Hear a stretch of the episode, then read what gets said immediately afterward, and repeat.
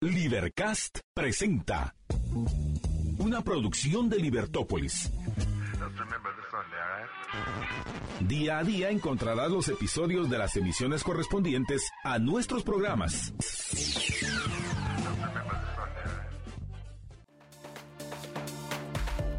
Muy buenas tardes, estimados redescuchas. Estamos en una nueva emisión de su programa Libertópolis al mediodía. Les saluda Jorge Jacobs. Marta Yolanda se une con nosotros en el siguiente segmento. Y pues hoy tendremos un programa interesante. Vamos a tratar muchos temas. Vamos a hacer nuestra actualización del tema electoral, del proceso electoral. Y em, vamos a tener también a las doce y media, vamos a tener un enlace con José Fernando Orellana Huer, nuestro compañero aquí eh, ex compañero de micrófonos en Libertópolis y con quien vamos a hablar acerca de la ley de competencia que están discutiendo en el Congreso, la nueva propuesta de ley de competencia que están discutiendo en el Congreso.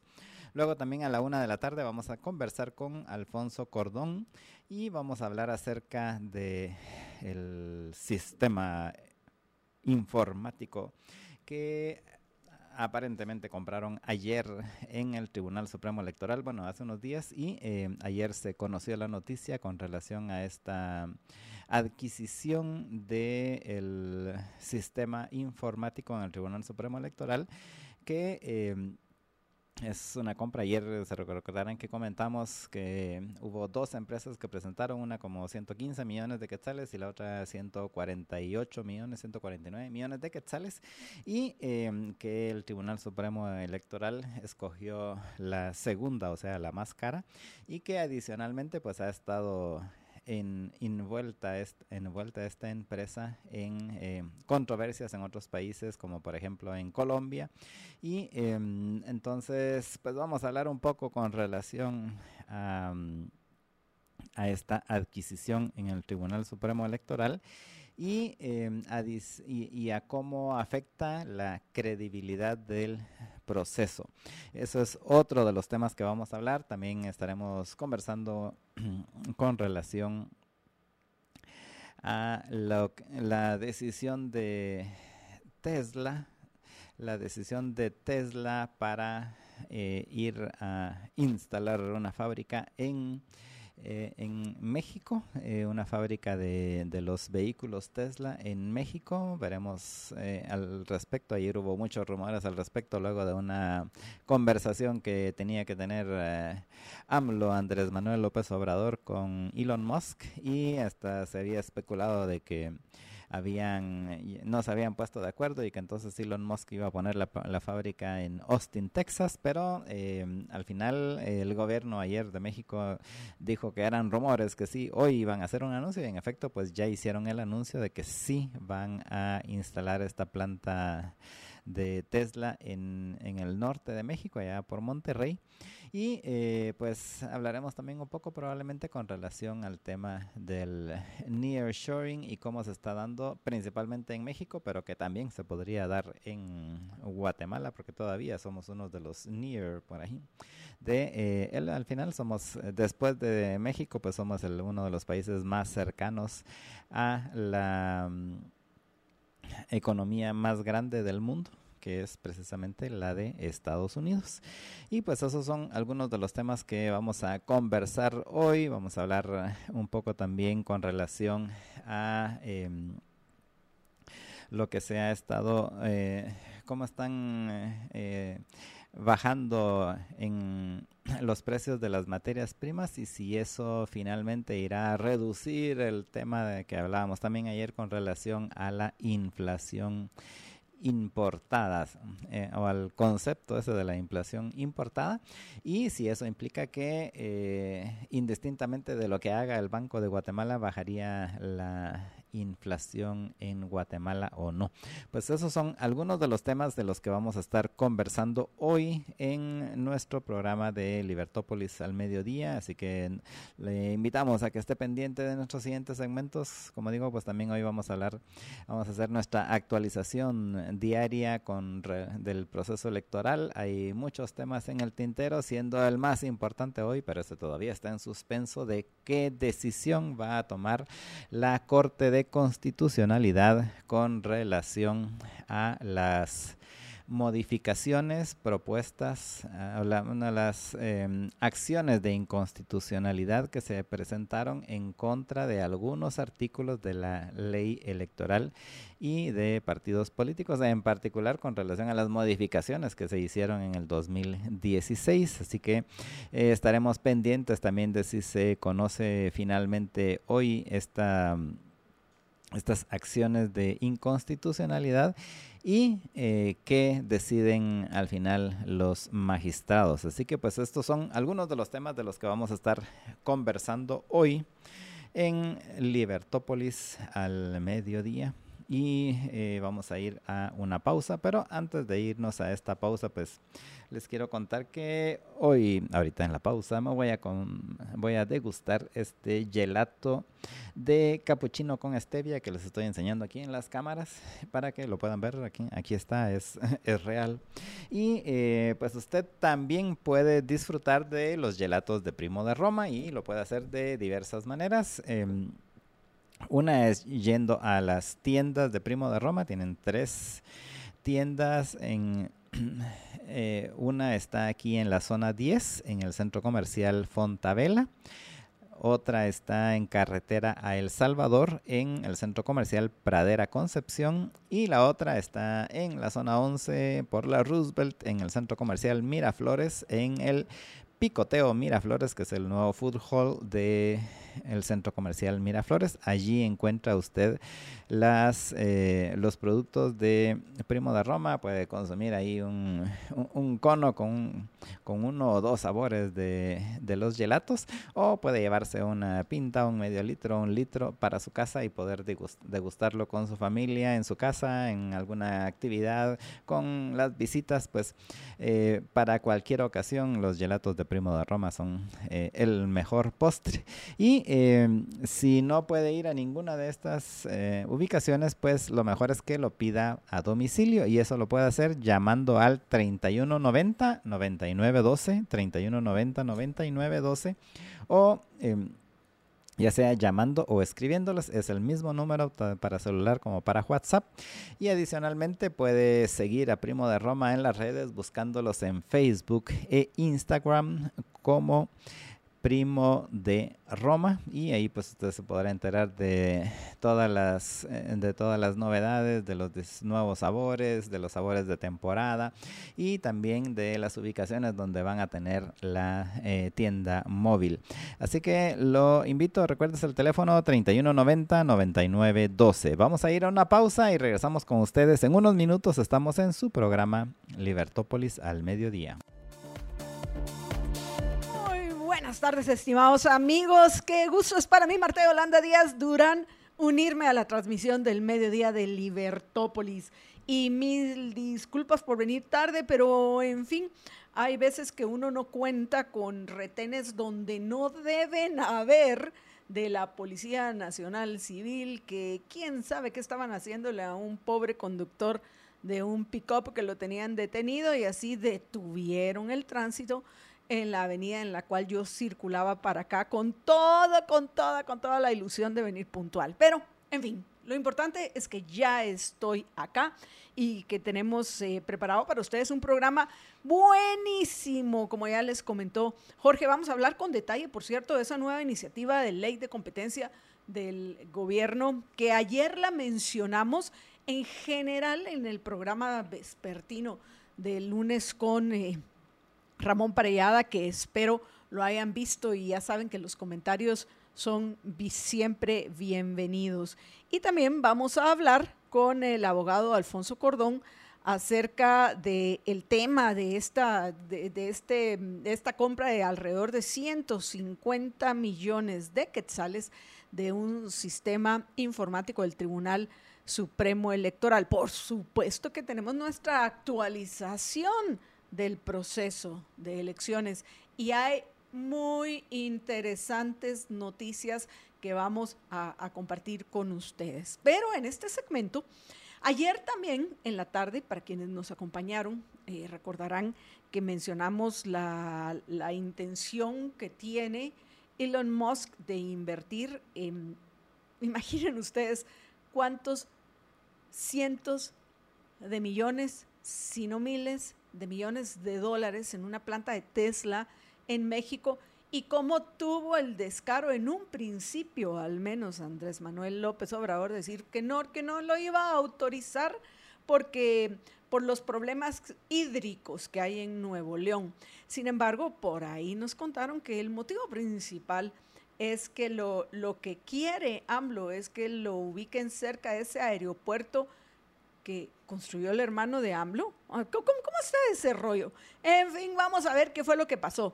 Pero sí, hoy en su mañanera, o sea, la mañanera es así como le llaman los mexicanos. pero para todo esto me entusiasmé tanto que no he visto, vamos a ver cuántos nos están acompañando ya en red. Jorge, esto no puede ser. No puede ser. Solo 21 personas están en YouTube. ¿A dónde se fueron nuestros oyentes? ¿Qué pasó? ¿Qué crisis hay hoy en el mundo mundial o en Guatemala? A ver, por favor, porque además de eso, si no, se van a perder todas las cosas que tenemos para presentarles a ustedes en redes sociales. Pero lo que más me preocupa es que apenas llevamos cinco likes. ¿Es que acaso no, no, no nos quieren ayudar a distribuir nuestro programa para que llegue a más personas y podamos ganar la batalla de las ideas? Bueno, voy a aprovechar a agradecerles a Linda Nicole y a Ingrid Janet Alfaro que ya se encuentran con nosotros en YouTube. Vamos a ver si en Facebook me sorprenden los oyentes. Pero al que no he saludado es a Jorge. Hola George. ¿Qué tal Marta Yolanda? Bienvenida al programa. Ya veo que ni interesado estabas en decir, pero nada, porque bien, bien concentrado estaba Jorge comiéndose su gelato de primo de Roma de capuchino con stevia. Está bien para que, para que se despierte Jorge, a ver qué piensan ustedes, apreciables amigos. El mío es de cheesecake. Y veo que también ya en eh, Facebook ya nos están acompañando varios de los oyentes. Aquí estamos un poquito mejor. Hola MJ y JJ, ya compartido, nos dice Michelle Fernández, lo mismo que Estuardo Hernández, quien también nos cuenta que ya compartió nuestro programa. Freddy Asensio nos manda saludos liberclásicos, pero a ver Freddy, le agradecemos un montón los saludos, pero ¿sabe qué? Agradecemos mucho, mucho, muchísimo más a aquellos que comparten nuestro programa. Ya lo compartió porque la forma de dar la batalla de las ideas por esos principios liberales clásicos que compartimos es eso, compartiendo nuestro programa. Así que espero que así sea. Gracias a Juan Godínez, que también ya compartió nuestro programa. Saludos a José Calderón. De ahí, Carlos Estuardo Benavente está comentando la nota que vamos a abordar más adelante de ese eh, sistema informático de 150 millones de quetzales, cuando pues ya como bien mencionábamos ayer con Jorge, es hasta cuestionable la oferta más barata, más barata, 114 millones de quetzales de nosotros, los tributarios, para comprar un sistema informático. Pregunta que nos hacemos todos. Ya recién hace cuatro años también se invirtieron cualquier cantidad de millones en un sistema informático que dio un problema originalmente que luego fue corregido. El sistema se corrigió y ya esperemos que en cuatro años esté funcionando bien. ¿Cuál es la necesidad de comprar un nuevo sistema? ¿Alguien me la puede explicar? A ver, a los oyentes que veo que ya se están entusiasmando, nos están eh, dando me gusta. A ver, démosle duro a ese like y a ese compartir nuestro programa para que se puedan distribuir y podamos llegar a mucho más personas, a ustedes que se están conectando, a los que ya están conectados. ¿Alguien, alguien puede responder esta pregunta? ¿Cuál es la necesidad de un nuevo sistema informático? De ahí em, dice no, Rudy Méndez nos menciona algo. Medio millón de esos vehículos están siendo devueltos por fallos en el software. Yo no voy a hablar de temas técnicos de Tesla, ni me voy a poner aquí a defender ni a Elon Musk ni a Tesla, porque no es ese, no es ese el objetivo. Porque pienso que hay que poner en contexto todas estas situaciones de, los vehículos eléctricos en general. A lo que nosotros nos interesa es esa inversión que es lo que necesitamos en países como los nuestros, inversiones multimillonarias para poder transformar recursos en riqueza y crear las fuentes de trabajo que necesitamos para que, a ver, Rudy y los oyentes que están ahí, pues bueno, diciendo, ah, no, qué horrible, yo nunca compraría un Tesla y todo, buenísimo. Eso es irrelevante. Aquí el punto. Ustedes, yo no sé qué piensan cada vez que se enteran de un accidente o de que son encontrados compatriotas nuestros que murieron ahogados o murieron encerrados en un tráiler buscando una mejor fuente de ingresos, buscando mejorar su calidad de vida en Estados Unidos, porque no la encuentran en Guatemala, porque no hay el trabajo que les permita a ellos alcanzar esos objetivos. A ver, ¿qué piensa? Yo no sé, a mí se me estruja el corazón de pensar que en Guatemala hay tantos obstáculos a la inversión y nos quieren poner más. Ya vamos a hablar del tema de la libertad, de esa, vamos a ver, esa ley anticompetencia que quieren aprobar. Ya vamos a hablar con detalle para que ustedes conozcan de qué se trata. Pero yo no sé, a, mí sí, a, así, a, mí, sí me, me, me conmociona, no sé, porque me genera muchos sentimientos, algunas veces encontrados algunas veces de tristeza, otras veces de cólera, pero sin duda indiferencia no me provoca para nada el enterarme de la muerte de compatriotas nuestros o de otras personas que no encuentran un trabajo productivo que les permita ganarse honradamente la vida, siendo parte del círculo virtuoso de creación de riqueza. Así que cuando yo veo que sea quien sea, nos guste o no el producto que está haciendo, va a invertir una millonada en un país, en nuestro vecino del norte, México. Esa inversión que pienso, ¿por qué no nos salpica, aunque sea un poco, a los guatemaltecos? Esa pregunta es la que tenemos que responder. Porque ojalá esa planta, independientemente que vayamos a comprar o no un Tesla, ojalá se pusiera en Guatemala porque se imaginan lo que representaría para muchos que hoy se están cuestionando de si van a emigrar o no, porque ese trabajo que buscan no lo encuentran en Guatemala.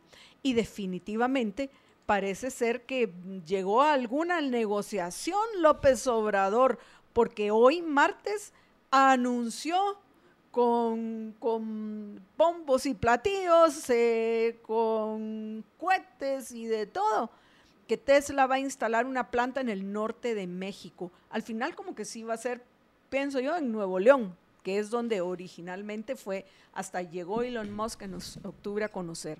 Durante su mañanera, hoy, eh, precisamente eso fue lo que comentó, entre otras muchas cosas que en esa cantidad de tiempo que se pasa durmiendo a los mexicanos, López Obrador, a los mexicanos que lo escuchan, la mayoría espera, me imagino como nosotros, el resumen ejecutivo en este caso, indicó que después de hablar con, Elon Musk, CEO de Tesla, y, además de eso el, propietario principal, el, mayor accionista de Tesla, que le informó en una videollamada que ya eh, se van a eh, instalar en el estado de Nuevo León, aunque ayer por la tarde se mencionó que, que ya eh, Musk estaba harto de las babosadas de, de, López Obrador y así, disculpen si mi lenguaje no les parece a algunos, que ya él estaba cansado y que, y, que ya mejor se iba a llevar el, dinero a invertirlo a otro lado.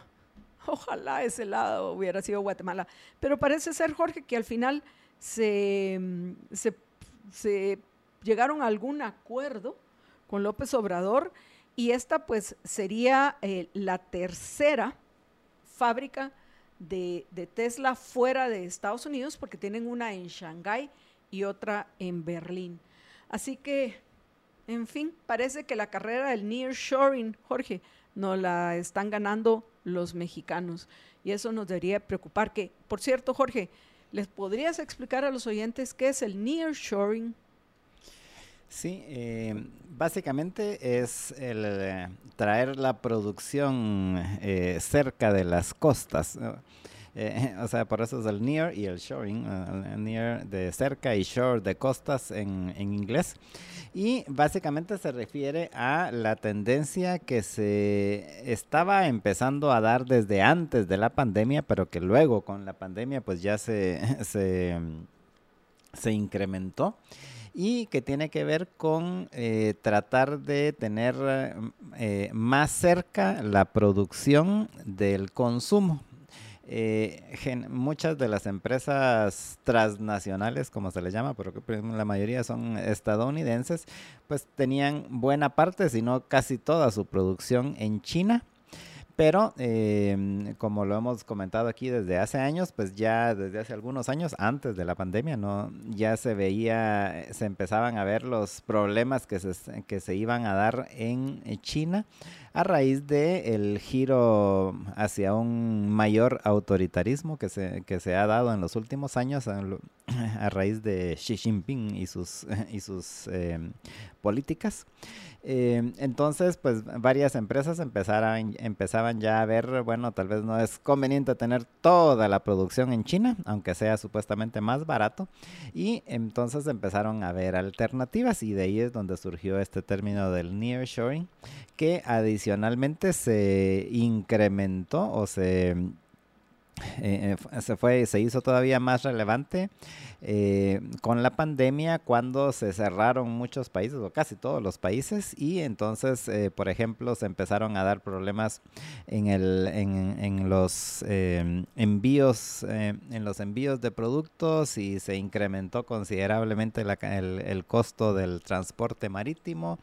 Y pues todos esos factores al final influyen en esta decisión de, bueno, mejor eh, y eh, hay, que, hay que tener no toda la producción allá, sino hay que dividirla por un lado y acercar alguna parte. Y con el acercar es realmente a lo que se refieren con el near showing, o sea, tener la producción más cerca de donde se consume, que en este caso, como ya dijimos, pues el mercado más grande de consumo en el mundo es Estados Unidos. Y entonces lo que están viendo ahora muchas empresas es, si, si, no retirar su producción de China, sí por lo menos ya no seguir creciendo allá, sino que los siguientes crecimientos que tengan, eh, hacerlos en, otra, en otras partes. Y entonces ahí es donde viene el concepto este de nearshoring, en donde eh, pues eh, lo más cerca que hay de Estados Unidos, pues donde pueden producir, pues es en México y esa es la primera opción en la que están tomando, por ejemplo, empresas como Tesla. Eh, y luego, en así geográficamente, seguimos nosotros. O sea, nosotros tenemos una gran oportunidad y lo venimos diciendo nosotros desde hace algunos años, precisamente en esta tendencia. El único problema es que hay que resolver otros problemas. O sea, tenemos la gran ventaja geográfica que no tiene nadie más, con excepción de México, que todavía está un poco más cerca que nosotros.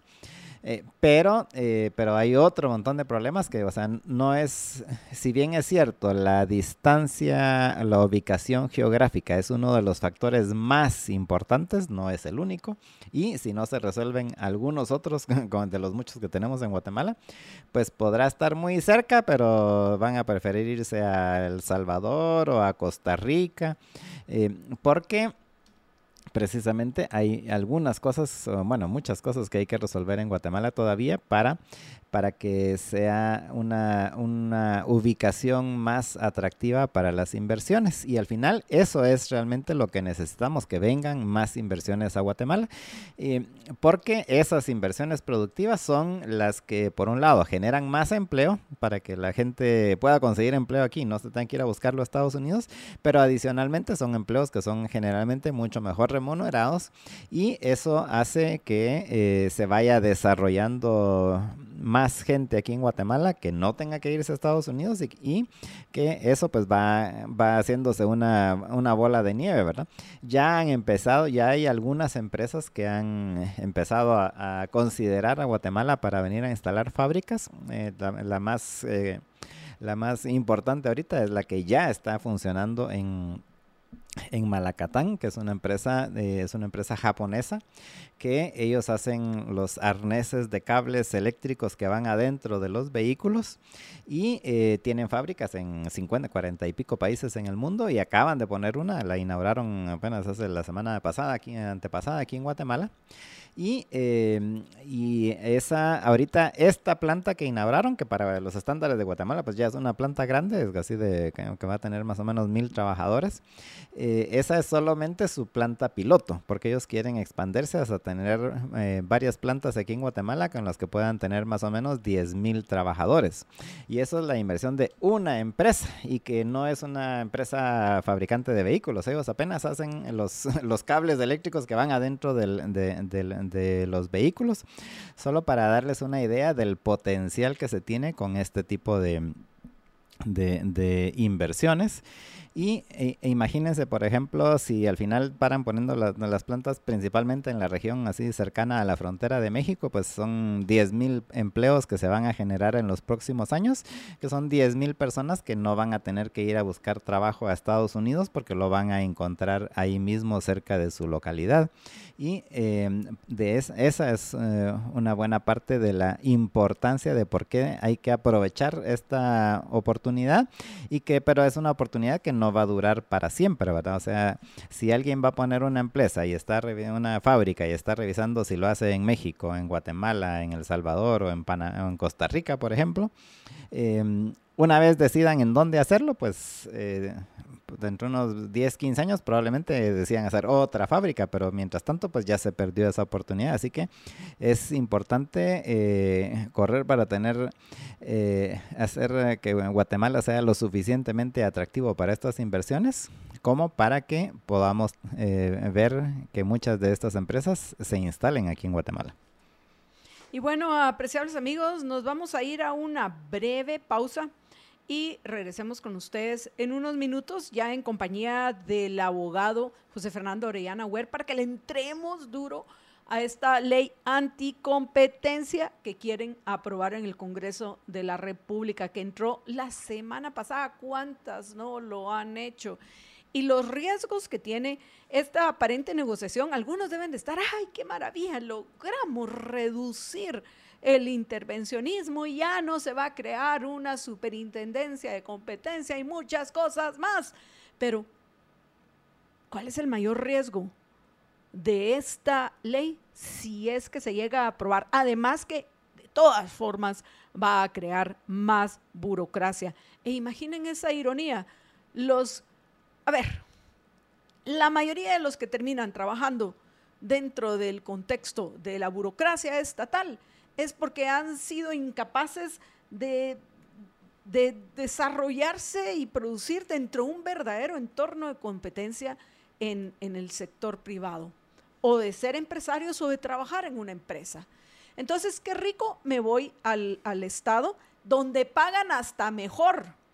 Pues ni modo, qué fácil, vienen y solo se las arreglan para exprimirnos a, nosotros los tributarios. Así, pues ni modo, pues ofrecen pisto y ahí no corro el riesgo de que me despidan por ineficiente, por no ser productivo ni nada, porque una vez llego es casi como que, que me firman el contrato para toda la vida. Así que qué maravilla, rascarme la barriga y de paso si me dan un chance donde tenga que ser yo el responsable de pasar los formularios y las solicitudes de un escritorio a otro, me voy a ganar más pisto bajo la mesa, porque si tú quieres que yo te trabaje tu formulario rápido, pues este, ay, tendrás que, mm, ¿cómo se dice? Aceitarme la mano, o sea, pasarme mordida.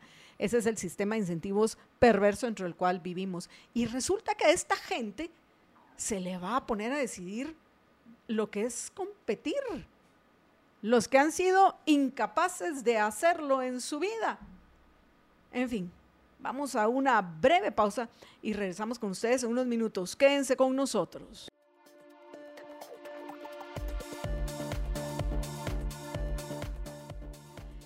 Estamos de regreso en la emisión del mediodía de Libertópolis y vamos de una vez con nuestro invitado José Fernando Orellana Huer para que nos comente acerca de esta ley de, efectivamente tiene razón Eugenio Baquiax, que es un capricho o es una, vamos a ver, lo que él dijo de esta ley va a pasar tarde o temprano, porque no es capricho del gobierno, es capricho de la Unión Europea y los mercantilistas lo saben.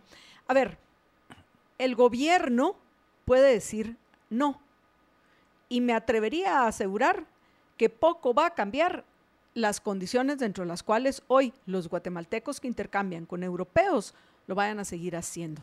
O sea, tampoco, a ver, eh, eh Baquiax, eh, don Eugenio, hay que tratar de lavarle la cara al gobierno. O sea, ellos no tienen que pasar esa legislación. Y si la van a pasar, y ya lo va a explicar José Fernando con un poco más de detalle, podrían buscar algo similar a lo que hay en Estados Unidos y no tratar de imitar a los europeos, que es lo peor que hay. Pero es absurdo, absurdo, absurdo el pretender sacar una ley de competencia cuando la competencia lo único que necesita es que haya igualdad ante la ley de todos los que están en el mercado, que haya libertad de entrada, libertad de salida y que se respete el derecho de propiedad y que no intervengan los gobernantes, ni los politiqueros, ni los funcionarios estatales que poco o nada saben de competir y menos de producir. En fin. José Fernando, buenas tardes, bienvenido. Marta Jorge, qué gusto estar con ustedes en Libertópolis al mediodía y con todos los, los radioescuchas para hablar de este tema que nos debería interesar a todos por lo peligroso que es. Correcto, es, es peligroso y sobre todo José Fernando, bueno, eh, ayer precisamente a grandes rasgos en, el lunes, eh, en la emisión vespertina de Libertópolis, ese lunes a fondo en Libertópolis, como yo le llamo, hablamos en general de lo dañino, que, de por qué no, no es absurdo, es un oxímoron, no, mejor dicho, un oxímoron no. Bueno, sí, es una contradicción de términos. El pretender emitir una ley de competencia. No importa quiénes las hayan emitido ya. Ese es un absurdo en Guatemala, en Estados Unidos, en Francia, en Alemania, en donde quiera que la vayan a pasar. Y sí, efectivamente son los gobernantes que les da igual y se ponen de alfombra a los burócratas, a los gobernantes de otros países, a los que buscan mantener sus privilegios para aprobarles las leyes que les, mal llamadas leyes, por cierto, que se les antoje. Porque no tendrían que hacerlo. Yo no le lavo la cara acá al, gobierno, ni lo voy a salir a defender, y mucho, menos después de, de que son una partida de mentirosos, ladrones, oportunistas la mayoría que llegan al ejercicio del mismo. Además de eso, puedo agregar otro adjetivo, ignorantes. Pero, en fin, José Fernando, ya entrando en materia, yo me imagino que algo de, de por qué es absurdo pretender legislar la competencia, pero ya entrando a conocer la propuesta que se está discutiendo ahorita en el Congreso, quisiera que le comentaras a los oyentes de ¿Cuáles son, primero, cuáles son los puntos que busca regular? ¿Cómo pretenden hacerlo? Que por supuesto incluye la creación de más burocracia estatal. Y, el, eh, y, por qué esto sería delicado? ¿Cuáles son los riesgos mayores que corremos en el largo plazo los guatemaltecos si pasa esta, eh, esta legislación? Adelante. Totalmente de acuerdo, Margarita. Tal vez, pues sí, empezando con el comentario de que definitivamente yo creo que una ley de, competencia es una contradicción en, términos, eh, es algo que no debería existir y estamos mejor sin ley de competencia. Eh, el hecho de que otros países lo tengan no hace automáticamente bueno que Guatemala tenga que subirse al tren eh, y aprobar una, una ley de competencia. y como bien decís, Guatemala bien podría negarse, eh, a cumplir con ese compromiso que se adquirió con la Unión Europea de aprobar una ley de, competencia y simplemente no aprobar una nunca. Este ya es el tercer intento que se hace de aprobar una ley de competencia, pero es quizá uno de los intentos más peligrosos. ¿Por qué? Porque recordemos que al inicio de su campaña, Alejandro Yamatei, pues parte de sus transacciones que prometió que iba a lograr dejar eh, pues sentadas al, final de su gobierno, eh, era aprobar una ley de competencia. Eh, esta iniciativa de ley la manda el organismo ejecutivo al Congreso de la, eh, al Congreso de la República. Digamos que es una ley muy una iniciativa de ley muy similar a la que se ya, ya, se venía discutiendo desde hace algunos años, pero eh, atenuada, o sea, igual de mala, pero atenuada en algunos aspectos. em, y que la mandaron a la Comisión de Finanzas y no a la Comisión de Economía para su dictamen. Esto es importante tenerlo en cuenta, porque en la Comisión de Finanzas eh, es donde aprueban los dictámenes express, es donde el presidente tiene a sus amigos y a sus aliados para que le dictaminen favorablemente cualquier sandez que el Ejecutivo mande al Congreso de la República. Y, y este es el caso. O sea, por eso lo mandaron a la Comisión de Finanzas y no a la Comisión de, eh, de Economía. Eh, este pues es un tema eh, importante a tomar en cuenta para pues, pensar en las probabilidades que tiene esta iniciativa de ley de, de avanzar. eso, pues por un, por un lado.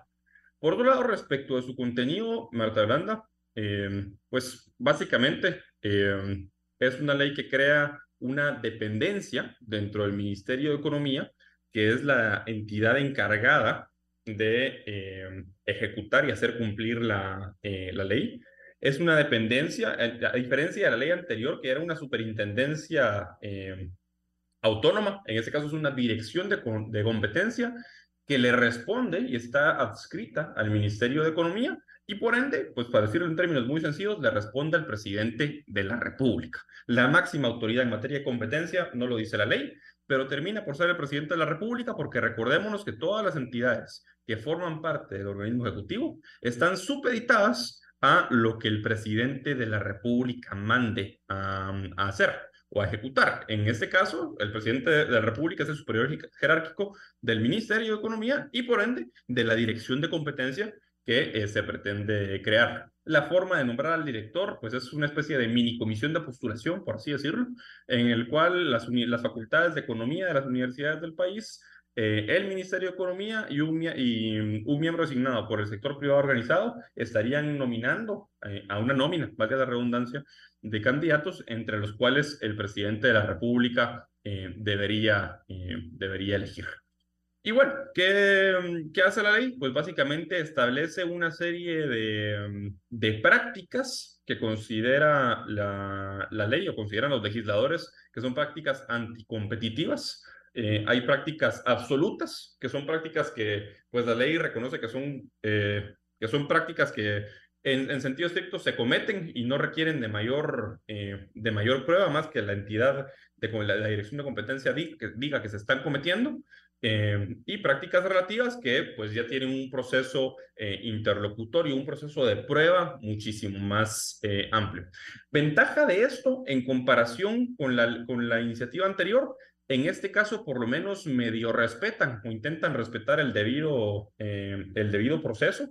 Eh, es un procedimiento administrativo, no un procedimiento penal. Antes, en la iniciativa anterior, era un procedimiento penal. En este caso es un procedimiento administrativo, es decir, no es un procedimiento que lleve el organismo judicial, sino se lleva al interno del Ministerio de Economía. Las sanciones que se pueden imponer son eh, multas confiscatorias, por cierto, de hasta 80 mil salarios mínimos, eh, que se pueden impugnar. Es decir, se puede iniciar un proceso contencioso administrativo después para impugnar la multa a nivel del organismo judicial y digamos que sí permite que la parte acusada se defienda.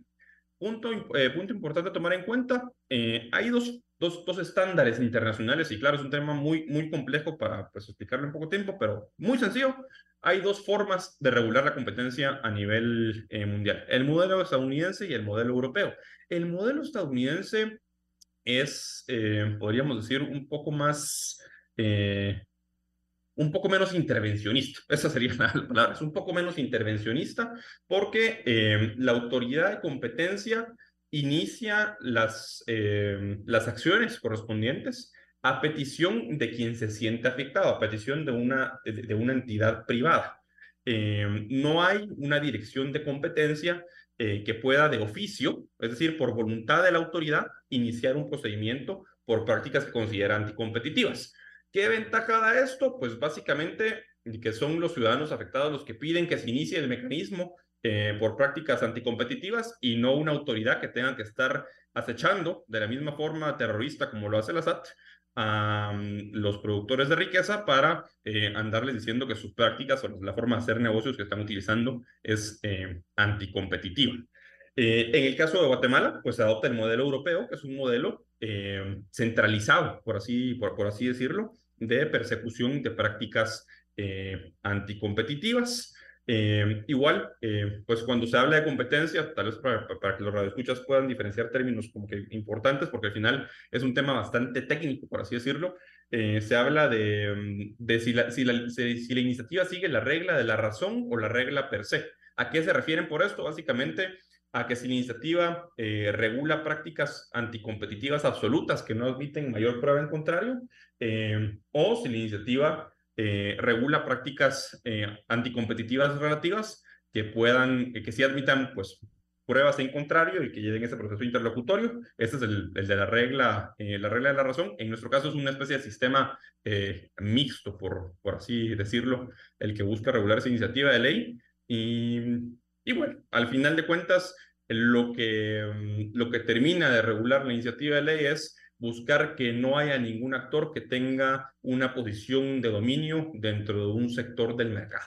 Eso es básicamente lo que la iniciativa dice que busca regular y es lo que busca regular a la hora de establecer esta serie de prácticas anticompetitivas que pueden ser, eh, que pueden ser perseguidas. Esto en esencia es el contenido de la iniciativa de ley para resumir pues 99 artículos en un par de minutos.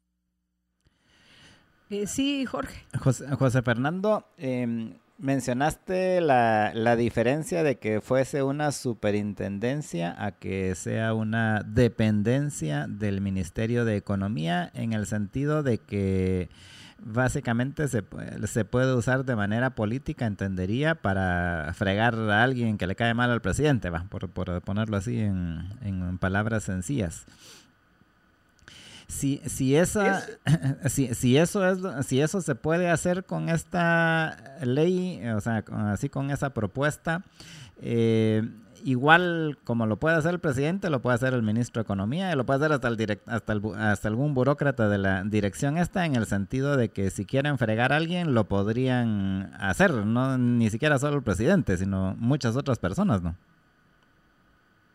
no, totalmente. A ver, la diferencia y tampoco yo, yo tampoco creo que el modelo de crear una superintendencia de competencia fuera el, eh, el idóneo. O sea, yo creo que no debería existir ninguna de las dos, pero eh, el tema acá está en que um, si va a existir una dirección de competencia que esté adscrita, y por eso hacía énfasis yo en, en, en quién es el superior jerárquico del, del director de competencia dentro de la iniciativa de ley, Estamos hablando de que, pues, si el presidente de la República tiene enemigos, si el presidente de la República tenga, pues, algunos actores que se negaron a financiar su campaña, si el presidente de la República, eh, alguien le habla al oído para que persiga eh, alguna práctica supuestamente anticompetitiva de, que sea de la competencia del amigo del presidente de la República, eh, pues se puede instrumentalizar por completo la, la, dirección de competencia para que, pues básicamente, el director le tenga que rendir cuentas y ejecutar lo que el presidente de la República le ordena que se haga. Así de sencillo. O sea, eh, hay, que, hay que tener claro que dentro del organismo ejecutivo eh, hay una desconcentración de funciones en el sentido que el presidente delega en sus ministros, delega en las secretarías, delega en las direcciones eh, el ejercicio de determinadas, facultades que le corresponden al presidente de la República, pero la máxima autoridad del organismo ejecutivo es el presidente de la República. El presidente de la República actúa en, Consejo de Ministros o por lo menos por un ministro, pero pues basta con que el presidente de la República dé la, eh, dé la orden para que, se persiga alguna supuesta práctica anticompetitiva de, de cualquier persona. Entonces estamos hablando de que lo que el organismo ejecutivo eh, está mandando al Congreso de la República es algo bastante similar eh, en cuanto a abuso de poder con lo que están haciendo con eh, el querer convertir a CGPlan en un ministerio de planificación. Y es seguir dándole eh, cada vez más poder al organismo ejecutivo de determinar, de, de determinar y dirigir determinadas actividades. En este caso, básicamente, de dirigir la economía del país a como se le antoje.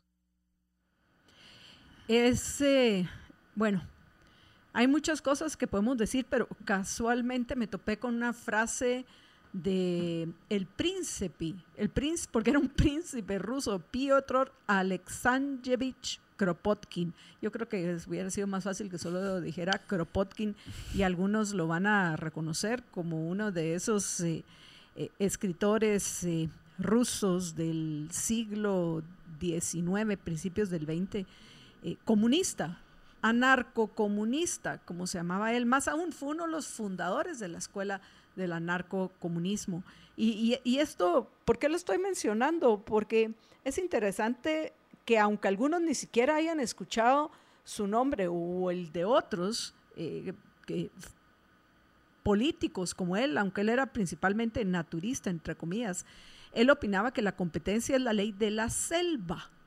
Agrega, pero la cooperación, dice, es la ley de la civilización. Y ahí definitivamente hay una contradicción, porque la competencia solo se puede dar dentro de un contexto societario, porque para que sea exitosa y, y, al final eh, haga que las personas puedan progresar y mejorar, se tiene que dar dentro del contexto de, una civilización. Al final, en, una competencia, una, la verdadera competencia, quien decide es el, consumidor o el usuario, el que va a recibir el servicio o, va a comprar el producto que va a satisfacer sus necesidades al mejor precio posible. Eso solo, solo se logra dentro del contexto de una verdadera competencia. Pero como hay muchos que tienen esta idea de, que la competencia es como, en, como que si fuera un, una, yo qué sé, un, eh, em, una batalla entre peleadores donde quien gana es el que noquea al otro, es, e, esa idea falsa es que les da la, les da la oportunidad a los gobernantes a, intervenir en algo que simple y sencillamente se debería respetar porque es la, decisión eh, libre de las personas que interactúan dentro de ese, dentro de ese eh, eh, contexto, los que les va a permitir el, el, mejorar la calidad de vida de todos. Pero es absurdo, en fin.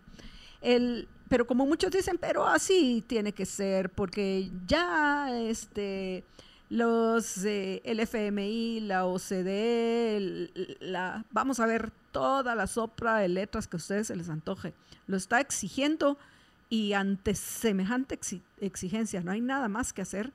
No se da cuenta que, que la gente con esa mentalidad conformista y que no sale a dar la batalla de las ideas, lo que está permitiendo es que precisamente los corruptos, los ladrones, los cada vez peores que llegan al ejercicio del poder, sean los que decidan sobre nuestro futuro y, nuestro bienestar, el de nosotros y el de nuestros seres queridos.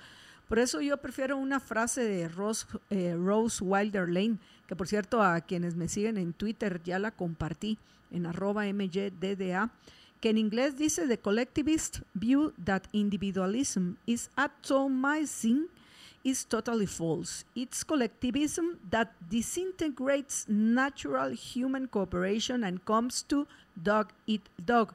Que una traducción libre mía es, sería, vamos a ver, la visión colectivista de que el individualismo está atomizando, está eh, atomizando la sociedad, básicamente lo agrego yo, es totalmente falsa. Es el colectivismo lo que desintegra la cooperación humana natural y nos lleva a esa idea de dog eat dog, perro come perro. Vamos a ver quién es el más perro que se coma al otro dentro del mundo de la competencia, que no es así.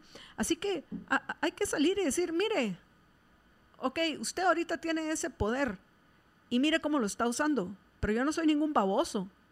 Yo sé que lo que usted está haciendo no es en beneficio de, los guatemaltecos, sino solo de unos cuantos y principalmente ni siquiera de los mercantilistas o los que puedan salir privilegiados con, con sus decisiones, sino principalmente en beneficio suyo que vaya a estar, ya sea que esté o llegue al ejercicio del poder.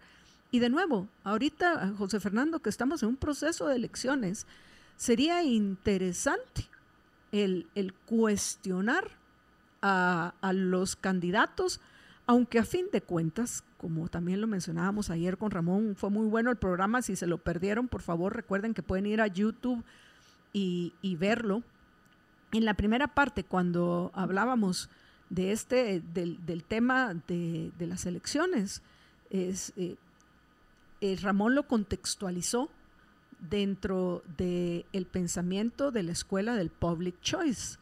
Y él bien explicaba, bueno, básicamente que los politiqueros, dentro de, en particular, de, dentro de este sistema de incentivos perverso dentro del cual vivimos, los politiqueros van a mentir. O sea, los que dentro del eje estatista se ubican en la izquierda van a correrse hacia el centro y van a aparentar ser el, a estar a favor de la inversión privada, de la libre competencia, etcétera. Y los que dentro de ese mismo eje estatista se ubican en, en la derecha también van a buscar correrse al centro y adecuar sus discursos a quien los está escuchando. Básicamente, o sea, no les podemos creer. Y no les podemos creer, cuando menos les podemos creer es cuando están en campaña, lo que sin duda hace todavía más difícil este proceso de elecciones en, el cual nos encontramos, pero hay que ver cómo, logramos salir adelante.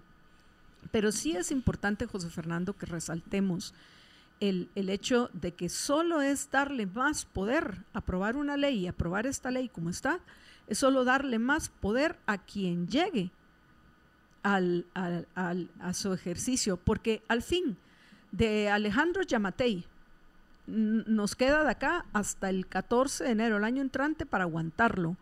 Porque si llegara a ganar, si lográramos convencer a los que hoy dicen que no van, los logremos persuadir que les conviene, por lo menos yo tengo claro que yo sí voy a eh, eh, hacer uso de mi derecho de votar, pero voy a ir a votar nulo.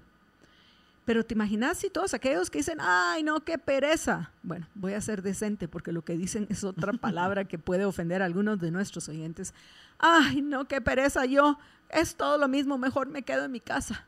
Si los convenciéramos de que invirtieran esa media hora en ejercer su derecho, de ir a votar nulo, podríamos acercar con la cantidad de personas que, que prefieren no ejercer su derecho, nos podríamos ir acercando a ese ansiado 50% más un voto para que el voto nulo hiciera temblar a los politiqueros, que es lo que necesitamos hoy en Guatemala. Pero como digo, a fin de cuentas no es una cuestión colectiva, sino es una, una situación individual. Yo no lo hago porque vaya a ser o no trascendente, sino porque es lo que moralmente considero que debo de hacer expresarme, hacer uso de mi derecho, que solo lo puedo hacer cada cuatro años, hacer uso de mi derecho y, y, meter un voto de protesta. Y es mi voto y el que me interesa es el mío. Pero, en fin, creo que me, me fui por muchos temas eh, que tal vez no son específicamente de la ley de competencia, pero, pero es que sí, sí es terrible todo ese poder que, además de eso muchos dicen, ah, esto al final ni nos va a afectar. Mentira, eso no nos va a afectar en la realidad porque no van a hacer nada. Se han ido acumulando uno encima de otro, uno encima de otro. Y, y a fin de cuentas, sí nos afecta, porque veamos lo difícil que es para la mayoría de los guatemaltecos prosperar y más dentro del dentro del sistema legal societario, o sea, dentro de la formalidad. Lo difícil que es progresar precisamente por esa idea de que sigan aprobando más y más y más legislación. De todas formas, al final lo único que les interesa es más de nuestros impuestos, porque a fin de cuentas nosotros lo vamos a tener que mantener. Pero, en fin, ¿Algo más que querrás agregar, José Fernando? Me parece, me parece muy importante que hagas la referencia al concepto de dog eat dog, de perro, de perro come perro, porque eh, es tan perversa la ley que los diputados, la, iniciativa de ley, no le digamos ley para no, esperando que no se, que no se convierta en ley, pero eh, los diputados incluyeron bueno, no los diputados, no, el organismo ejecutivo, pero realmente los diputados, los asesores de los diputados del partido oficialista que le trabajaron la iniciativa a Yamatei, em, incluyeron algo que se llama en el derecho de competencia sistema de clemencia. Eh, ¿En qué consiste esto? Es básicamente el empresario snitch que denuncia a otro empresario, el empresario chismoso que denuncia a otro empresario por supuestamente estar eh, incurriendo en prácticas anticompetitivas. Em, pero, ojo, es una especie como de, por decir, por llamarle de alguna forma, una especie de colaborador eficaz, porque es alguien que el ejecutivo pues tiene en la mira por medio de la dirección de competencia y dice, ah, bueno, a tal empresa eh, productora de tornillos, la tenemos en la mira por, eh, por prácticas anticompetitivas. Eh, y tú, empresa productora de, no sé, de, de metal, también te tenemos en la mira por prácticas anticompetitivas. Si nos delatas a otras personas que tú consideres que están cometiendo prácticas anticompetitivas, que sean proveedores tuyos, que sean o con los cuales tengas relaciones comerciales de cualquier tipo, eh, y nos dan las pruebas suficientes para poderlos incriminar, entonces la sanción que te ponemos a ti es mucho más baja. Ojo, no ni siquiera relacionado con un mismo caso de prácticas anticompetitivas, sino de cualquier otro tipo de caso de prácticas anticompetitivas de cualquier proveedor eh, relacionado con, con, la empresa que está siendo acusada. Entonces, literalmente crea un sistema de incentivos perversos horrible eh, para básicamente darle más poder a la, a la dirección de competencia. Eh, Jorge, no sé si tenés algún alguna pregunta antes de que terminemos o comentario. Pues eh, obviamente estoy en contra de todo, de todo lo que de todo lo que José Fernando y yo dijimos. de todo lo que representa la ley de competencia o la iniciativa de ley de competencia, eh, especialmente esos incentivos perversos que acaba de mencionar José Fernando de, de, que al final es eh, va en la misma línea de lo del de lo del solo que pienso que todavía más perverso que lo del colaborador eficaz, ¿no? Eh, y, eh, y, todavía más perverso porque ni siquiera es de ese caso, sino usted eh, chisme cualquier cosa y, y, fregamos a otro y a usted se salva. Eh, pues eso en general me parece de lo más despreciable esa, esa, esa propuesta, pero solo quería hacer la salvedad de que obviamente los legisladores, bueno, los legisladores, quién sabe, por lo menos sus asesores sí saben que todo esto de la ley de competencia es un absurdo bajo la premisa de que realmente el único que puede evitar la competencia de manera legal es el gobierno o el, o el, Congreso, si quieren, a través de las leyes que emite, pero también el Congreso a través de los reglamentos y, las regulaciones que ponen. Eh, y, entonces eh, quieren salvar la cara con una ley de competencia supuestamente para evitar que alguien se aproveche, pero realmente es a través de las regulaciones y los privilegios que otorgan los gobernantes, sea el Ejecutivo o sea el Congreso, que se pueden dar realmente en la práctica esas eh, limitaciones así o qué, las posiciones monopolísticas y todo, porque al final en general una vez realmente lo único que se necesita para que haya verdadera competencia es simplemente que no hayan barreras de entrada y tampoco de salida, pero generalmente que no hayan barreras de entrada. Y las principales barreras de entrada son precisamente todas las regulaciones y restricciones y privilegios que otorgan los gobernantes. Entonces es absurdo que quieran supuestamente reparar un problema que ellos mismos ocasionan eh, poniéndole todavía más complicaciones al, sistema, ¿no? completamente, completamente de acuerdo, eh, Jorge. Al, final de, mm, de cuentas, pues más que una iniciativa de ley de competencia, es una iniciativa de ley anticompetencia, antiproducción de riqueza y anti, antidesarrollo económico. Eso es, eso es lo que es esta iniciativa de, de ley, porque incluso le da, cuando uno profundiza ya en algunos aspectos sobre cómo describe las prácticas anticompetitivas, sobre cómo describe la ley conceptos eh, como las concentraciones económicas, eh, e incluso las reglas de contacto entre las empresas y las autoridades de la Dirección de Competencia, em, la ley es excesivamente amplia y, vaga en cuanto a su descripción em, respecto de, un montón de conceptos, eh, lo cual es intencional, porque en la medida en la cual haya más ambigüedad en el texto de la ley, mayor va a ser la arbitrariedad con la cual el director de competencia va a poder ejercer su, em, su poder. Em, hay que ponerle muchísima atención a esto, porque como les digo, esta iniciativa de ley sí corre el riesgo de que vaya en el fast track de la Comisión de, de Finanzas para que la dictaminen eh, de forma express, como están acostumbrados a dictaminar todo en esa, en esa comisión desde el inicio de este gobierno. Eh, no me extrañaría, esta, esta, iniciativa se presentó al Pleno eh, el 22 de febrero y pues tal vez un par de semanas más y va a haber un dictamen favorable, sin modificaciones de la Comisión de, de, Economía para que la Junta Directiva del Congreso, controlada por el presidente de la República, la agende para su discusión eh, y le empiecen a discutir y que en cuestión de unos cuantos días se tenga ya aprobada la ley. Entonces hay que ponerle bastante, bastante ojo a esto. Eh, insisto, yo creo que, que, no debería haber una ley de competencia.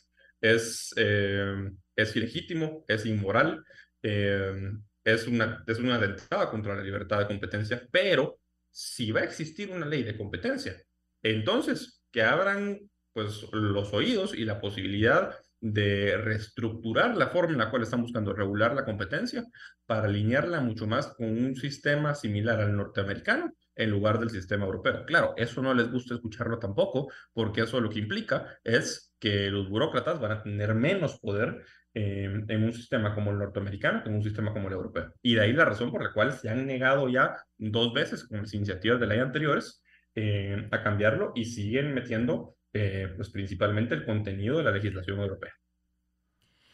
José Fernando, gracias por acompañarnos y pues bueno, a, compartir el programa, apreciables amigos, para que más personas se enteren lo, lo, esta nueva iniciativa, que por cierto, José Fernando, se, se une a, dos más de, de todas las tonterías que están discutiendo en el Congreso. Pienso que hay por lo menos tres delicadísimas. El, el Superministerio de Planificación, que ahí está, ya pendiente de una sola lectura para ser aprobado. Los préstamos que no son deuda, dice el presidente de, de, de, la Comisión de Finanzas, los préstamos que no son deuda porque tal vez los van a usar para pagar deuda más cara, pero como nosotros lo mencionábamos, dentro de los considerandos lo pueden usar para lo que se les antoje, como lo han hecho en muchas ocasiones el gobierno. Y ahora esto, sumamos esta nueva iniciativa de legislación anticompetencia. ¿Qué está pasando con el gobierno? ¿Están como locos? Si ya en, en 11 meses, menos de 11 meses, 10 meses y medio, entregan el poder. ¿Qué, ¿Qué tanto esperan con esas, eh, solo por mencionar estas tres, eh, que están, estas tres discusiones que están en cola en el Congreso? ¿Qué, qué esperan? ¿Cuánto es, eh, pretenden robar antes de irse? Y lo más delicado, ¿cuán frágiles nos van a dejar a, los guatemaltecos frente al próximo gobierno? Sí, pues realmente, Marta yo creo que frente al próximo gobierno hay bastantes probabilidades de que mm, ya vayamos a contar con, y, yo espero que por lo menos en el caso de la ley general de planificación se paró un poco en el Congreso, em, pero recordemos que el último periodo legislativo eh, de hecho, este el último periodo legislativo es, es, un periodo en el que los diputados están enfocados más en temas del presupuesto para el año entrante, de, de la, la, reconfiguración de las fuerzas en el Ejecutivo y en el Congreso, pero este periodo legislativo, que es el penúltimo periodo legislativo, siempre tiende a ser eh, uno de los periodos en los cuales el Congreso tiene bastante actividad. Este ha sido un Congreso pues, que ha tenido mucho más actividad de lo, de lo que era usual eh, en todos los periodos legislativos, em, pero siempre es este último periodo legislativo en el que el Congreso está muchísimo más activo eh, legislando, lo cual es terrible, eh, porque pues muchas iniciativas de ley son iniciativas de ley populistas, iniciativas de, de, legislación, no de ley realmente,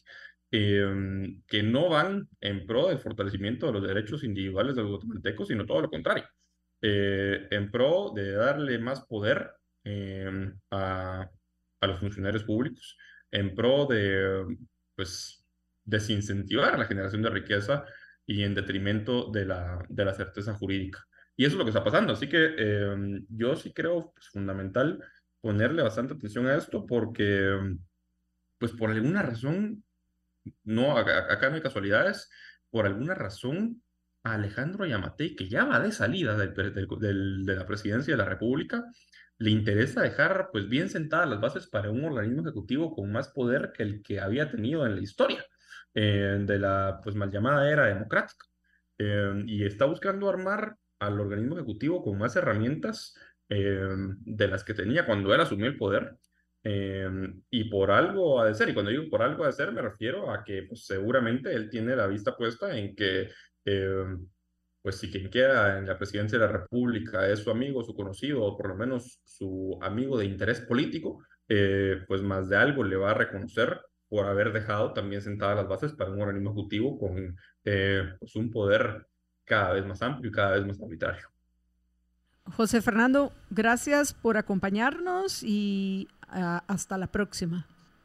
Yolanda Jorge, qué gusto haber estado con ustedes y compartido con Radio Escuchas de Abierto Gracias igualmente. Gracias. Bueno, apreciables amigos, nos vamos a ir a una breve pausa y cuando regresemos vamos a, conversar con el licenciado Alfonso Cordón acerca de otro tema delicado que y, aquí eso nos va a servir para ya entrar a nuestra actualización del proceso electoral.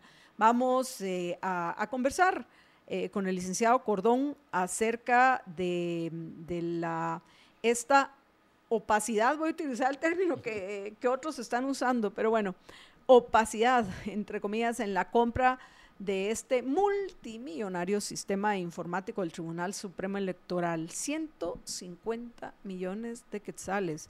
Uf, en fin. Pero antes de hacerlo, pues queremos eh, compartir con ustedes eh, una recomendación que nos parece importantísima, principalmente a todos aquellos que como nosotros son una empresa que busca ser disruptiva. Y eso es lo que nuestros amigos de Luancon nos permiten, Jorge, ser disruptivos. Por eso aquí nosotros siéndolo, tenemos un portabotellas, ahora ya lo digo claro, portabotellas de Libertópolis. Por cierto, ya tiene usted su portabotellas de Libertópolis. Puede pedirlo a Luanco, no, al 4585 4280. A Luanco lo que usted puede pedir es el suyo, el propio, o la Liberty Shirt. Esa también es de Luanco. Bueno, no la hizo Luanco, al igual que nuestro, nuestra Libertaza. Por cierto, los miembros de la Liga, los Liberhéroes, que, que, que, que no vengan a recoger antes de que termine el mes de febrero su Libertaza, la pierden. o sea, tienen Dijo la, dictadora Marta Yolanda. es que hay que ponerles pilas, pues que se pongan pilas. ¿Y, y, y por qué? Porque así a los que se inscriban el, el mes entrante, ¿qué te parece, Jorge? Además de todos los beneficios que pueden tener, les podemos dar, ahorita no lo tenemos vigente, pero podríamos hacer una promoción de, que inscríbete este mes, el mes de marzo, el mes del cumpleaños de Jorge Jacobs y Marta Belanda Díaz Durán. Inscríbete en la Liga de los Liberhéroes y vas a recibir una libertaza que fue hecha por Luanco.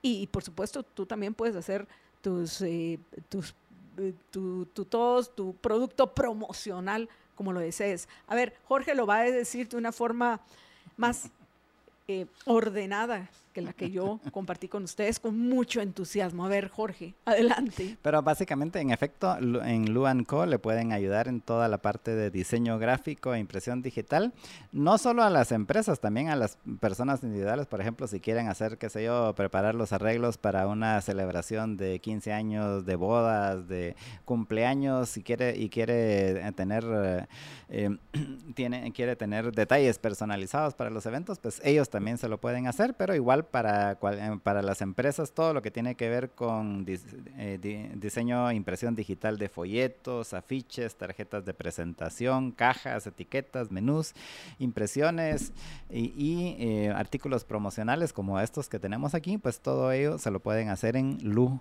Co.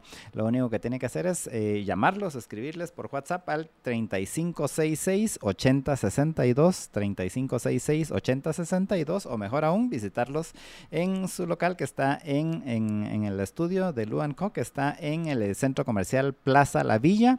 Ese es el centro comercial que está sobre el Boulevard Los Próceres y 10-50 de la zona 10.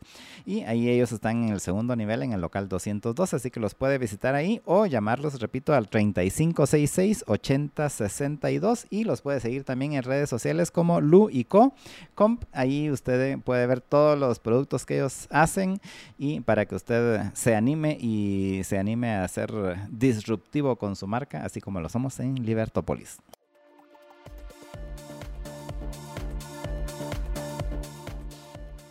Estamos de regreso en la emisión del Mediodía de Libertópolis y en este segmento vamos a conversar con el abogado Alfonso Cordón acerca de la compra de este multimillonario sistema informático del Tribunal Supremo Electoral. Si usted acaso se perdió el programa de ayer al mediodía o no se ha enterado acerca de esta nota, el pasado 14 de febrero, vaya regalo el Día del Cariño, el Tribunal Supremo Electoral recibió dos ofertas para licitar la contratación de un programa informático que incluye el escaneo, transmisión, grabación, validación y publicación de los resultados preliminares de los comicios que se van a celebrar la primera vuelta el próximo 25 de junio.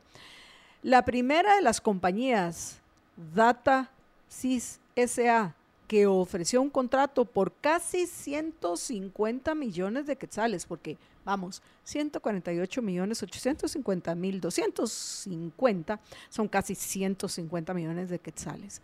Y la segunda de PBS Guatemala SA que ofertó casi 114 mil, porque vean esta farsa, 113 millones 957 mil con 424 quetzales. Esos son 114 mil millones en un software.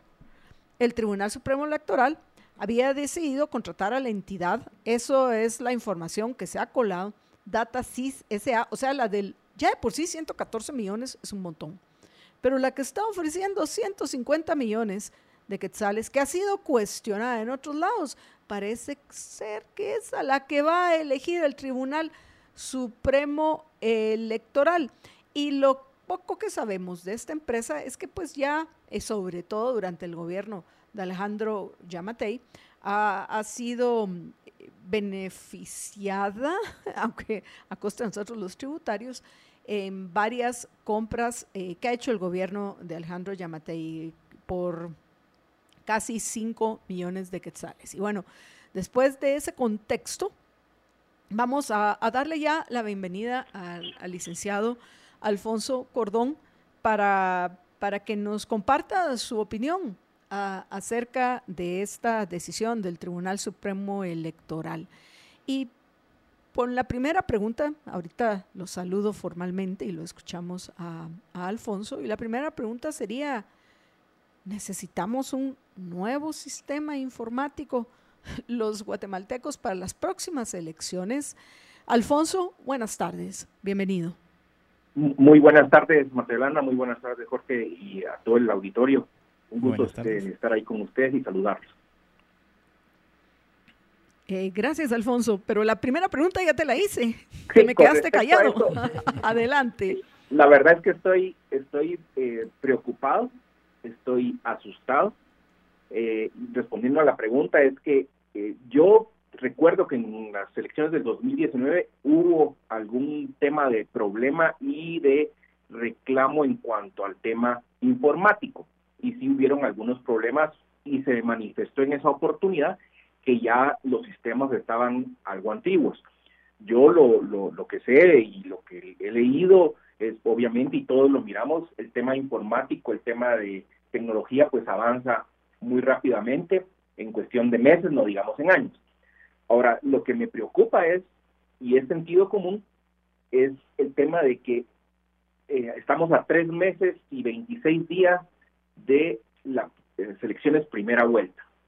Eh, en cualquier empresa, en cualquier entidad, sea pequeña, grande o mediana, tres meses para aprobar un sistema de esa magnitud, de esa responsabilidad eh, independientemente el costo, porque eso es otro, otro tema, eh, sí me parece con muy poca prudencia y con muy poca eh, capacidad de análisis por parte de todos los involucrados, eh, Marta Yolanda. O sea, eh, es, es realmente preocupante que una de las instituciones que al menos yo le tenía mucho respeto y mucho, desde hace muchos años, incluso ha sido uno de los estandartes de, nuestro sistema y de cualquier sistema republicano, de cualquier sistema democrático, hoy por hoy, yo creo que sin necesidad se,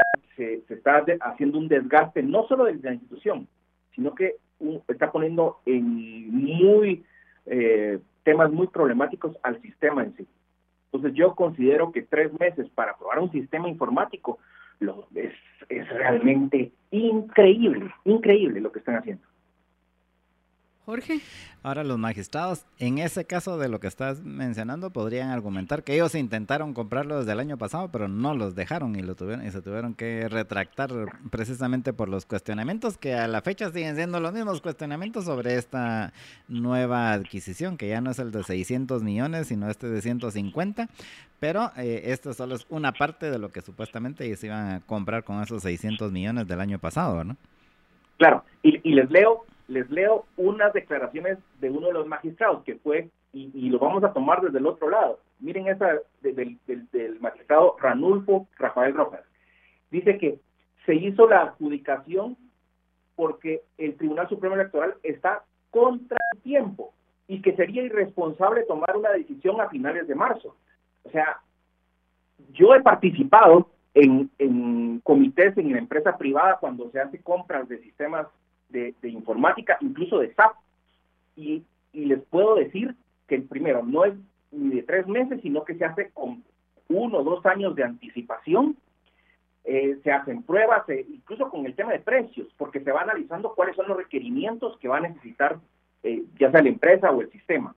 Segundo, segundo, y esto sí es un tema legal, las elecciones no se decidieron celebrar hace dos meses.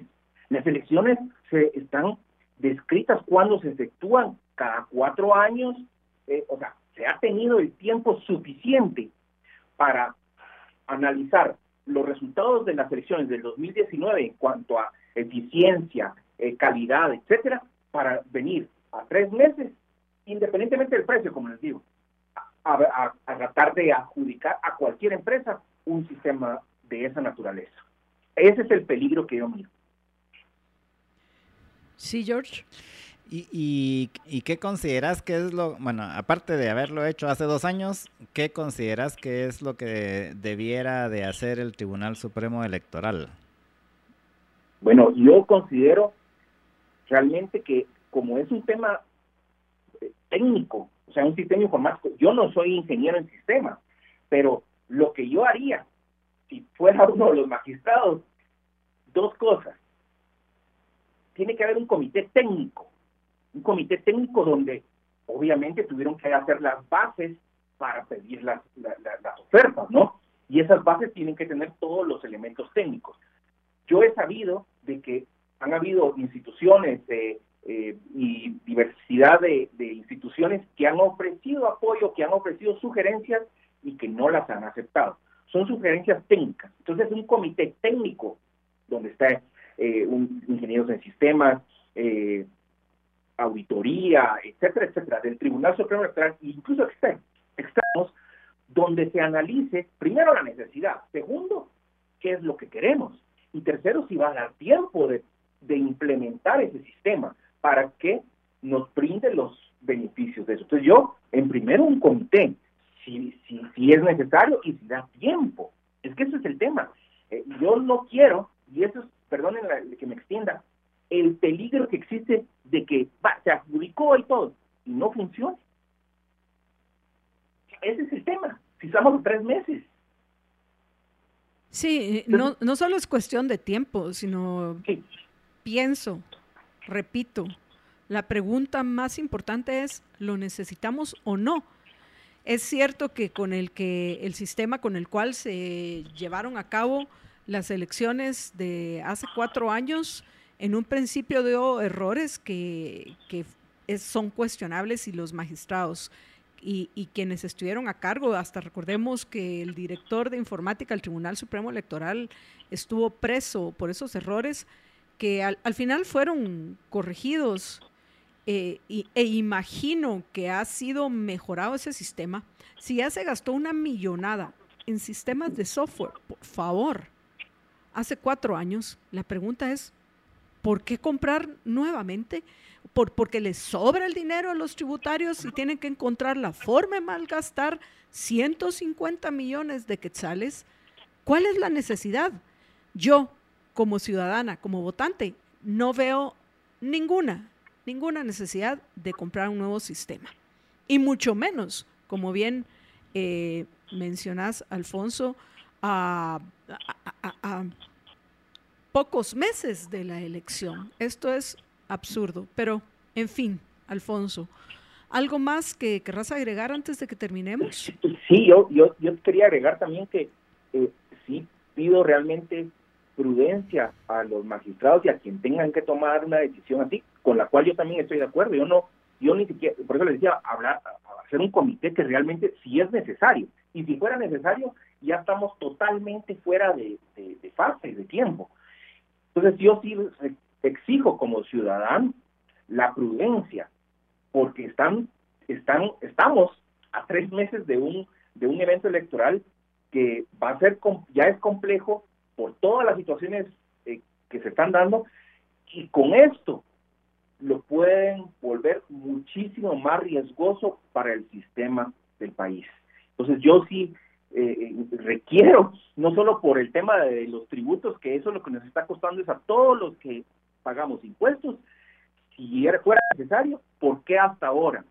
Si es necesario, yo no lo creo, y si fuera necesario, ¿por qué no lo hicimos hace un año, hace dos años? Entonces, yo sí eh, recalco la prudencia que hay que tener sobre este tema y la calificación de la gente que sea técnicamente eh, capaz de analizar un tema de esta naturaleza. Porque aquí no es un tema únicamente legal, es un tema de técnicos que sepan eh, si este sistema va a funcionar, no va a funcionar, si tenemos el tiempo o no. Eso es lo que yo agregaría a Pedro. Alfonso, gracias por acompañarnos y hasta la próxima. Gracias, Matilanda, gracias porque Muchas gracias. Nos vamos a una breve pausa después de eh, este anuncio importante que tiene para ustedes Jorge y regresamos en unos minutos. Adelante, George. Así es, y es comentarles de que en el Banco Industrial les preocupa su bienestar y por eso es que quieren pedirles de que nunca comparta su información personal ni contraseñas de seguridad, ya que el Banco Industrial nunca se las va a solicitar. Si alguien les llama del banco diciendo que es del banco y que, que necesita sus datos, nunca se los dé, ellos nunca se los dan a solicitar, no caiga en engaños. Banco Industrial, juntos siempre hacia adelante.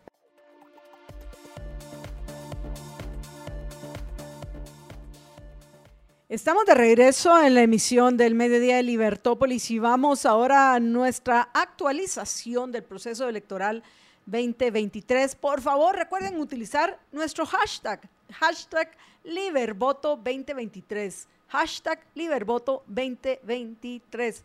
Y por favor a nuestros amigos liberhéroes que, se preocuparon porque no han venido a, recoger su taza, como es el caso de Linda, tranquilos, por supuesto que se las vamos a, se las vamos a guardar unos días más.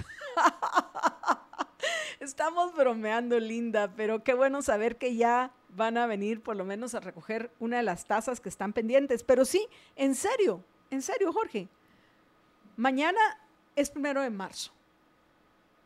¿Qué te parece? Veamos cuánto, cuántas hay y digamos a los primeros 20 que se suscriban a la Liga de los Liberhéroes durante el mes de marzo. Les vamos a dar una libertaza de las de Luanco.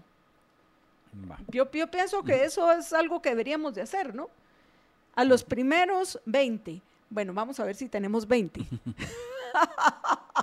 y si no, pues vamos a hacer más. Pero bueno, vamos a apreciables amigos ya a nuestra actualización y pienso que dentro de los detalles que les vamos a comentar, como por ejemplo cuántos binomios ya están inscritos, no solo presentados, sino quienes ya se, eh, el, el registro de ciudadanos inscribió ¿Y a quiénes rechazó? ¿A quiénes inscribió y luego rechazó? No para candidatos a presidente, pero para alcaldes, concejales, diputados, etcétera. El, pacto, es, que estos partidos políticos, Jorge, ya viste, otra vez van a firmar el pacto de no agresión. O sea, voy, a hacer como, como un, un sticker de...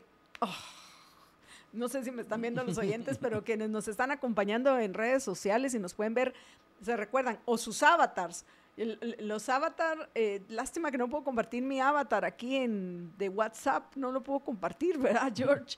Pero el avatar de, ay, no, con la manita en la frente. Pues bueno, otra vez ya eh, les va a comentar Jorge. ya se los comparto aquí. ya les va a comentar, ok, ya les va a comentar Jorge el, el, de, el pacto que van a hacer y les vamos a compartir eh, mi, mi avatar diciendo, oh, no, otra vez este pacto que no sirve de nada. Pero, a ver, la nota más importante es que amenazan, amenazan los magistrados de la Corte de Constitucionalidad que en la reunión de hoy, del 28 de febrero, que se supone comenzó a las diez y media, no hemos tenido noticias, ¿verdad, George? ¿O hemos tenido alguna noticia? No, todavía no.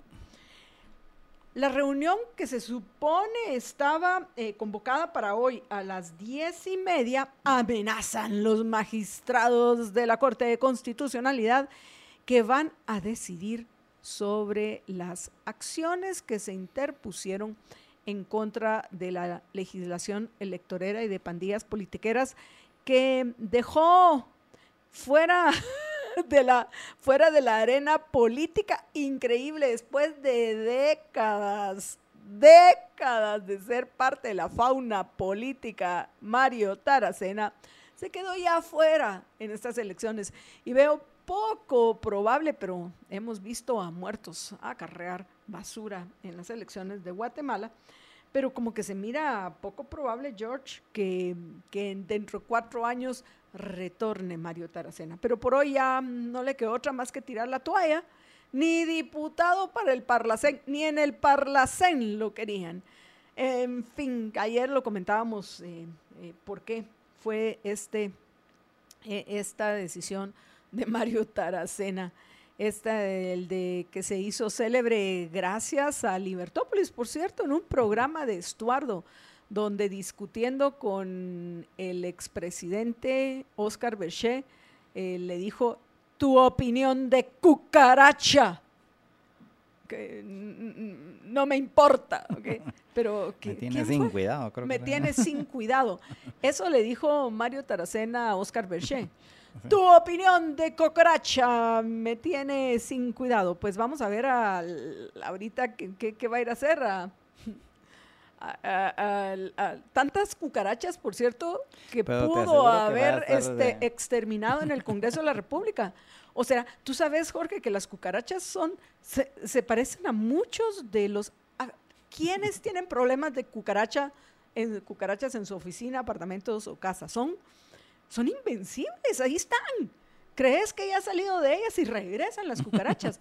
y entiendo que es uno de esos pocos bichos que vienen desde la época de la prehistoria. No hay forma de acabar con las cucarachas. Y, dicen también que ah, sobrevivirían a una tercera guerra mundial. ¿Se imaginan eso ustedes, apreciables oyentes? de hecho, si miras las, películas esas distópicas, nunca falta por ahí una cucarachita. horror!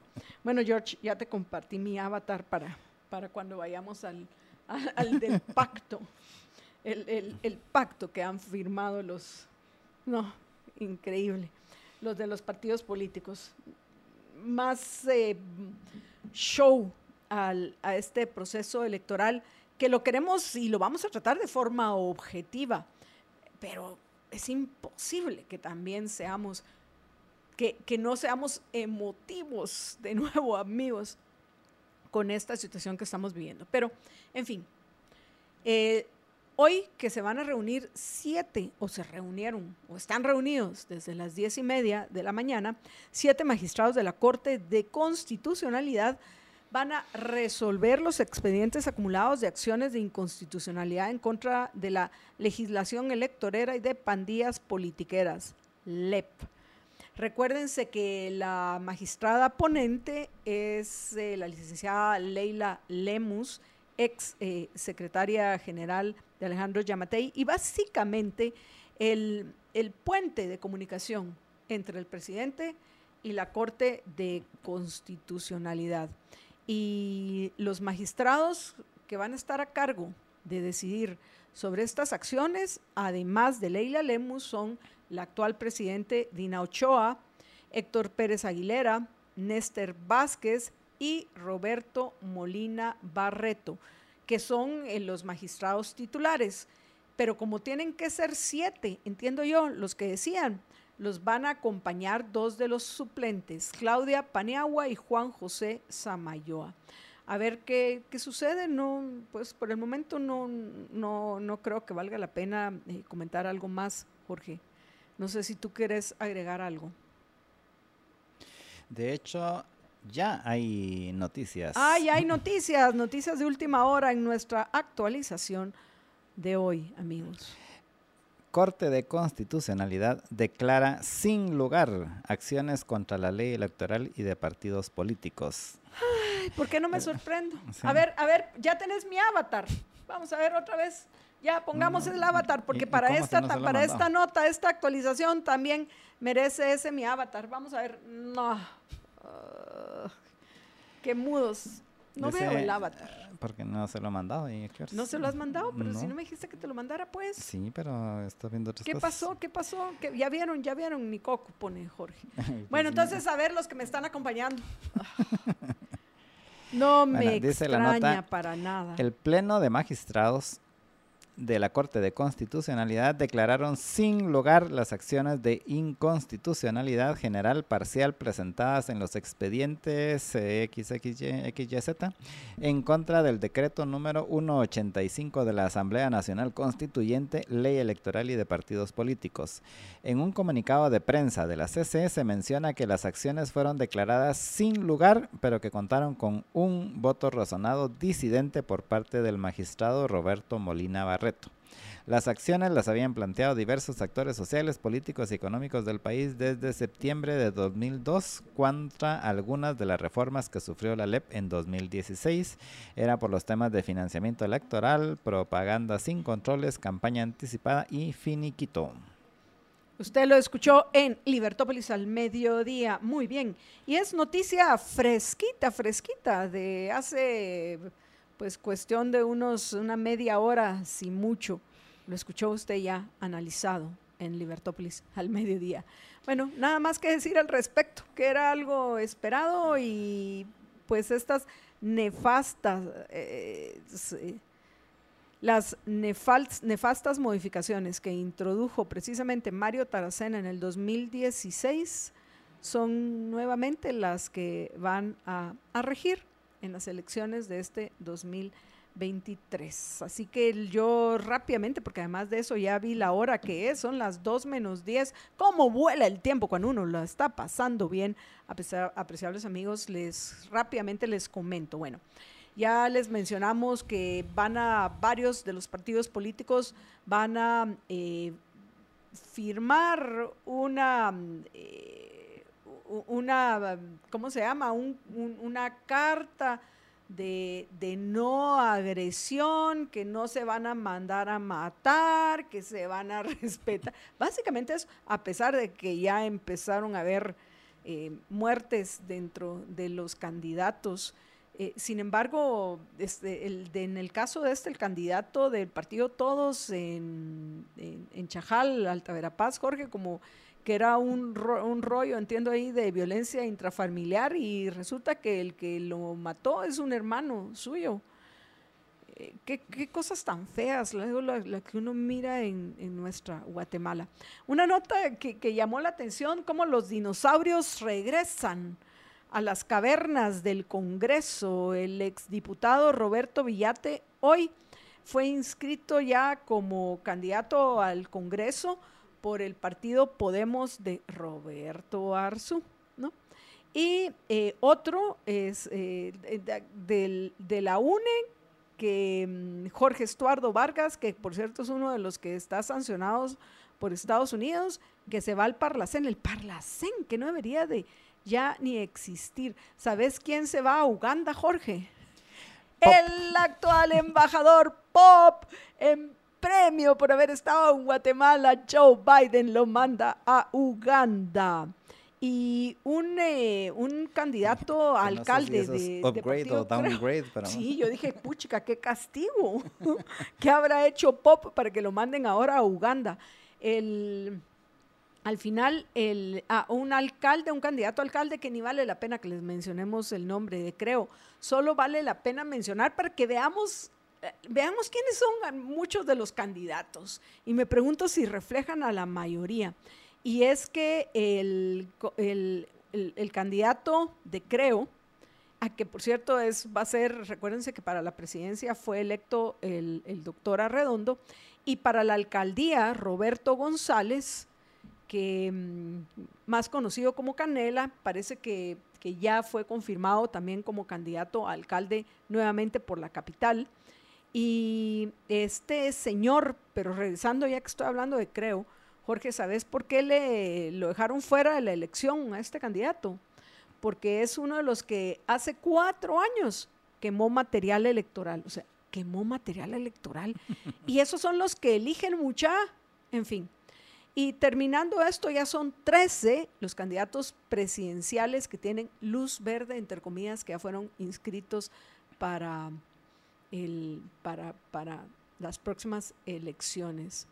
Y hasta ahí creo yo que, que llegamos con nuestra con nuestra actualización electoral, Jorge. Veo que tú quieres agregar algo más antes de que, terminemos. Que no sé si vale la pena cuáles son los 13 o por lo menos cuáles son los más recientes. A ver, de leer solo el presidente y el partido, porque si leemos presidente y vicepresidente ya no nos va a dar tiempo. Yo tengo curiosidad en la nota tecnológica, por favor, adelante, George. Valor unionista es eh, Surime Ríos, UNE con Sandra Julieta Torres, Azul con Isaac Farchi, Cabal con Edmond Mulet, todos con Ricardo Sagastume, vamos con Manuel Conde, eh, Partido Humanista con Rudio Lexan Mérida, Partido Republicano José Rafael Espada. Eh, Partido de Integración Nacional PIN, Luis Antonio Lam, Victoria, José Emilca Rivera y nosotros, Rudy Guzmán. Estos son los que ya están inscritos y ya tienen su credencial. Luego, a los que ya están inscritos, pero que están pendientes que le den su credencial, que se los irán a dar hoy o mañana, me imagino, es el de Semilla, que es Bernardo Arevalo, y el de Unión Republicana, que es Julio Antalamonti. Eh, ellos dos ya se les inscribió y están ya solo pendientes de que les, entreguen su credencial, que con ellos serían los 13. Y hay otro que ya presentó su expediente y todavía está en el proceso, que es eh, Hugo Peña del partido Elefante. Y los dos que no han, que fueron rechazado su inscripción es eh, Telma Cabrera del MLP y Roberto Arzú de Podemos. En total son 16 partidos, 17 realmente porque recordemos que hay una coalición de Vamos que han presentado ya sus eh, candidatos y estos han sido los resultados. Son 17 partidos de 30, o sea que apenas estamos pasando la mitad de los, de los potenciales candidatos, aunque no todos los partidos van a tener em, binomio presidencial, pero todavía hay algunos que están pendientes. Nos damos una breve, breve, brevísima pausa, regresamos a la nota tecnológica y a despedirnos de ustedes. Y apreciables amigos, no va a haber hoy nota tecnológica porque no nos da tiempo, así que solo venimos a despedirnos y de pura suerte porque nos quedamos sin operador porque dicen que tembló y salió corriendo Alex. Nosotros ni nos enteramos quiénes de los oyentes sintieron el temblor. En fin, apreciables amigos, antes de despedirnos hay algo muy importante que les quiero recordar y es que se cuiden, que cuiden su sistema inmunológico, que cuiden su sistema digestivo para tener una buena calidad de vida. Yo y mi familia lo hacemos como hábito de vida ya, precisamente tomando una onza del blend de ELA y una onza del aloe vera gel de ELA todos los días. El primero, el, blend de ELA para cuidar nuestro sistema inmunológico y el aloe vera gel de ELA para proteger nuestro sistema digestivo y para proteger nuestro bolsillo pedimos el combo al 49 50 34 14, que es el WhatsApp de ELA 49 50 3414. Y aquellos que compran el blend de ELA en, em, GNC o GNC, por favor recuerden pedirlo como tal, como el blend de ELA, porque además de quinasia tiene vitamina C, zinc, jugo de aloe vera, ginseng siberiano y muchas cosas más. Y bueno, apreciables amigos, hemos llegado al final de la emisión del mediodía de Libertópolis. Recuerden que los em, espera Pablito de 5 a 6 de la tarde. Don Pablo los espera de 4 a, de 5 a 6 de la tarde. Y a las 6 va a estar de nuevo con ustedes, digo porque también lo estuvo ayer, María Dolores Arias en Libertópolis Negocios. Jorge y yo nos despedimos hasta mañana al mediodía. Cuídense muchísimo, que una sola vida tienen. Sean felices, muy, pero muy felices.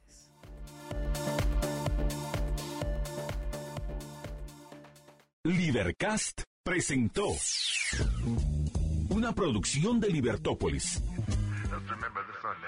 Recuerda suscribirte y dejarnos cinco estrellas para que continuemos trabajando en producir más podcasts de tu interés. Libertópolis.